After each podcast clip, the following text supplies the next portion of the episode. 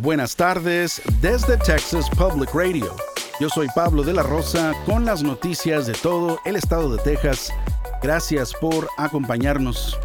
La Corte Suprema de Texas ha respaldado la solicitud del fiscal general del estado, Ken Paxton, para impedir que una mujer aborte un feto con una condición fatal cuyo parto pondría en peligro su futura fertilidad de manera permanente.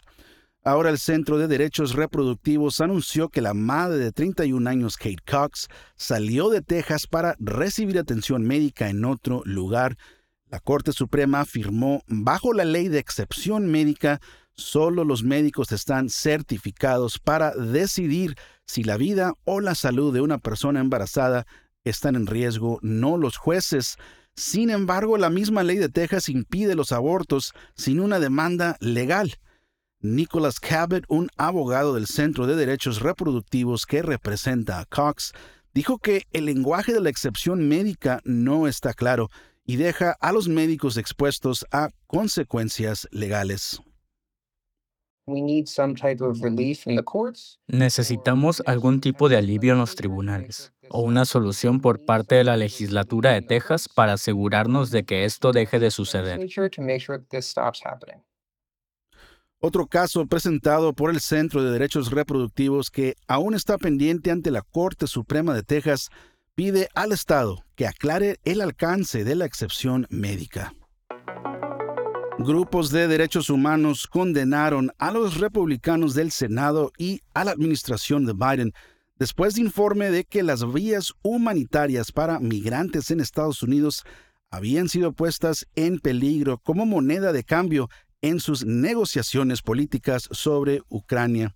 El proyecto de ley de Biden para financiar la guerra en Ucrania fue bloqueado la semana pasada por los republicanos, quienes exigen nuevos límites a la inmigración y más poder para deportar familias en el interior de los Estados Unidos a cambio de esos fondos para Ucrania. Ahora se ha dado a conocer que la administración de Biden está considerando ceder a estas solicitudes ya que se debe llegar a un acuerdo antes del final de esta semana, cuando el Congreso se suspenda. Grupos de derechos humanos alrededor del mundo condenaron de inmediato cualquier posible concesión por parte de la administración de Biden que comience a desmantelar las vías humanitarias para aquellos que piden refugio en el país. Robin Bernard, directora de defensa de refugiados para Human Rights First, compartió su reacción. Estoy totalmente desconcertada al ver que el presidente está dispuesto a regresar a las políticas de Trump, las cuales nos harían lanzar una ofensiva contra las comunidades de inmigrantes en todo el país. Las propuestas que se están considerando no van a impedir que la gente venga. Lo único que van a hacer es castigar a quienes están buscando protección y a las comunidades que ya están aquí. El senador republicano de Texas, Ted Cruz, presentó una enmienda al proyecto de ley de regulación fronteriza en el Senado hoy martes. Los republicanos necesitarán un amplio apoyo de los demócratas para aprobar cualquier proyecto de ley esta semana.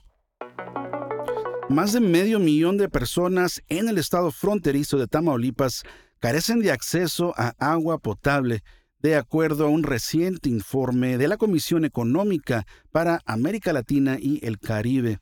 Carla González de Texas Public Radio tiene más información. La ciudad de Reynosa, en la frontera con McAllen, Texas, ha anunciado drásticos cortes de agua que causarán que solo se cubra el 60% de la demanda normal. El alcalde atribuyó los recortes a que no ocurrirá el habitual trasvase de agua desde la presa El Cuchillo en el estado de Nuevo León para Tamaulipas durante el año agrícola 2023-2024. México está casi cuatro años retrasado en sus pagos de agua a Estados Unidos, ya que los tributarios al sur de la frontera siguen sufriendo la sequía. Oficiales de Estados Unidos están trabajando con sus contrapartes mexicanas para planear cómo entregar los pagos críticos de agua. Soy Carla González en Reynosa.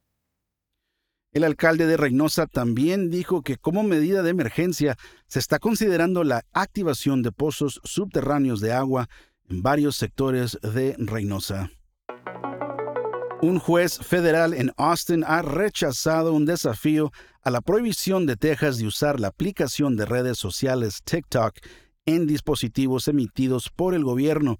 Esto significa que TikTok seguirá siendo prohibido en los dispositivos de todas las agencias estatales, universidades y colegios públicos en Texas. El Instituto Knight de la Primera Enmienda originalmente demandó al gobernador Abbott en nombre de la Coalición de Investigación Tecnológica Independiente, alegando que la prohibición era inconstitucional. Sin embargo, según el juez, la prohibición de TikTok es razonable y neutral y no viola la libertad académica ni la libertad de expresión de los empleados públicos. La prohibición se basa en preocupaciones sobre el acceso del gobierno chino a datos importantes. TikTok, por su parte, ha gastado 1.5 mil millones de dólares para abordar las preocupaciones de seguridad nacional de Estados Unidos. Un tercio de todos los residentes de Texas hablan un idioma diferente al inglés en sus hogares, según un nuevo informe de la encuesta de la comunidad estadounidense del Buró de Censo de Estados Unidos. Los datos muestran que 7.8 millones de personas o aproximadamente el 28.5% de los tejanos hablan español en casa, otros 6.6% hablan otro idioma, en comparación 17.7 millones de tejanos o el 64.9% hablan solo inglés en casa.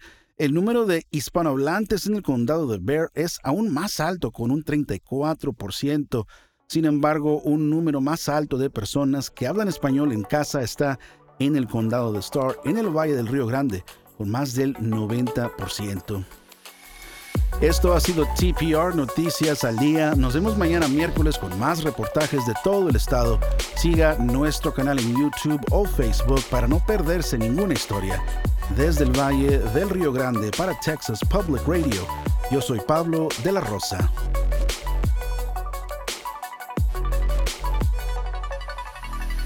Este año en Texas Mutual Insurance Company estamos celebrando 25 años de dividendos con un récord de 340 millones distribuidos en negocios de Texas. Vea cómo los negocios son mejores con Texas Mutual en texasmutual.com diagonal dividendos.